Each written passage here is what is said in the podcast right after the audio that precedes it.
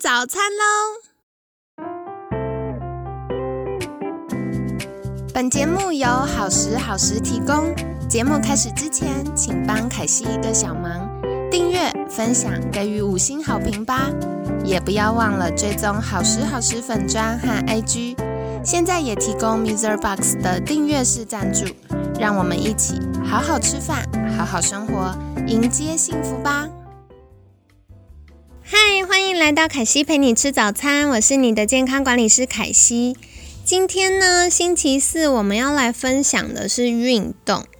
不知道你瘦身喜欢用运动的方式减肥，还是喜欢透过饮食控制呢？那就像我们前几天有说到的，七分吃，三分练。既然要瘦身，一定要做最有效的组合，对不对？所以呢，今天就要来聊一聊运动这件事哦。凯西在过去服务学生的过程当中，发现很有趣的现象，就是喜欢运动跟没有固定习惯运动的人呢，是在两个很遥远的极端。有些人呢，就是可能工作很忙碌啊，或者是个性上就是没有这么喜欢户外活动。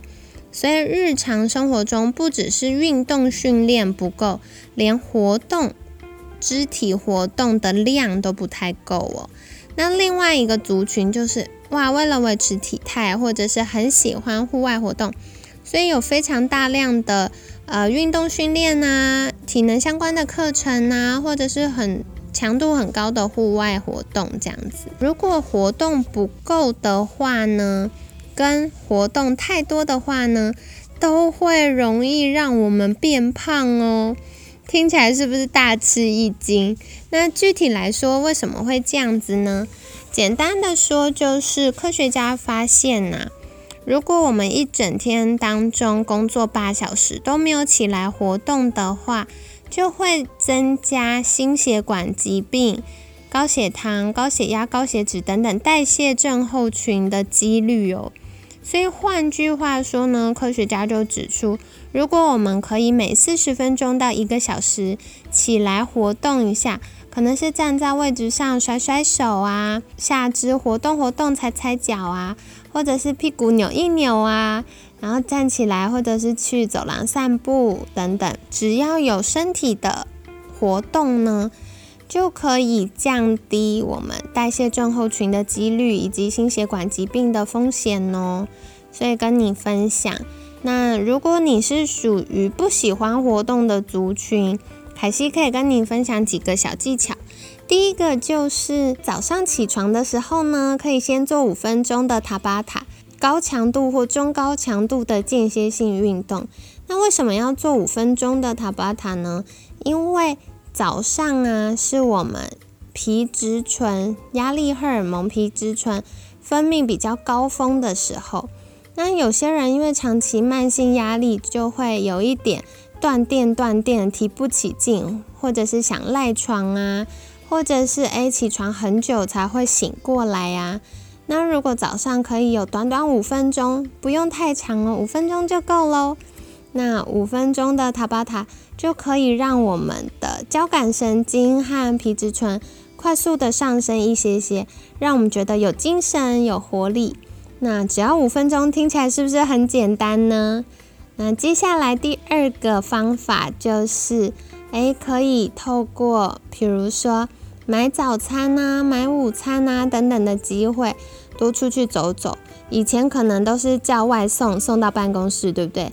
那现在开始呢，就可以不要叫外送，可能走出去到办公室附近的早餐店或便当店啊、餐厅啊，选购午餐，然后吃饱的时候再散步回来，这样子呢也会增加活动量喽。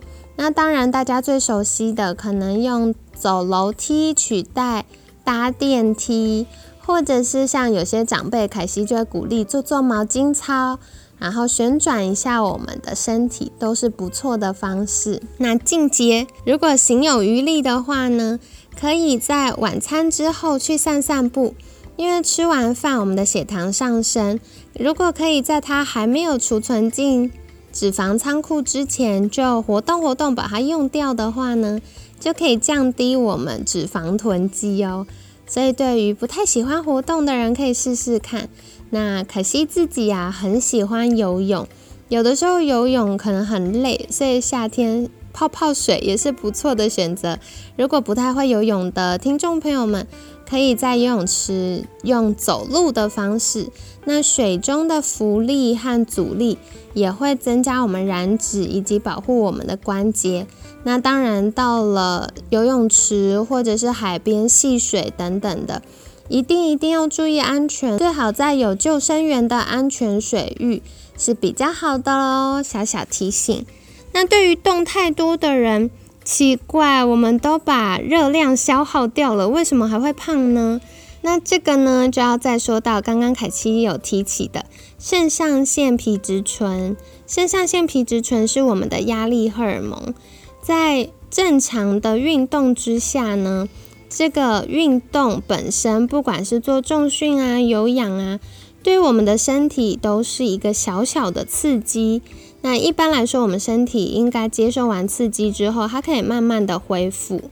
可是，如果我们长期都是很中高强度的运动刺激，再来我们没有给身体好的休息、好的睡眠、好的营养补充，那我们的身体就会一直处于破坏、没有建设的状态。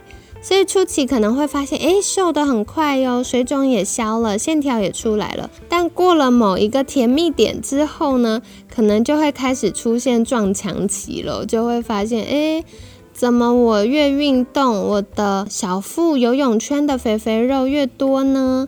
然后本来两天或者一天就可以恢复的疲劳。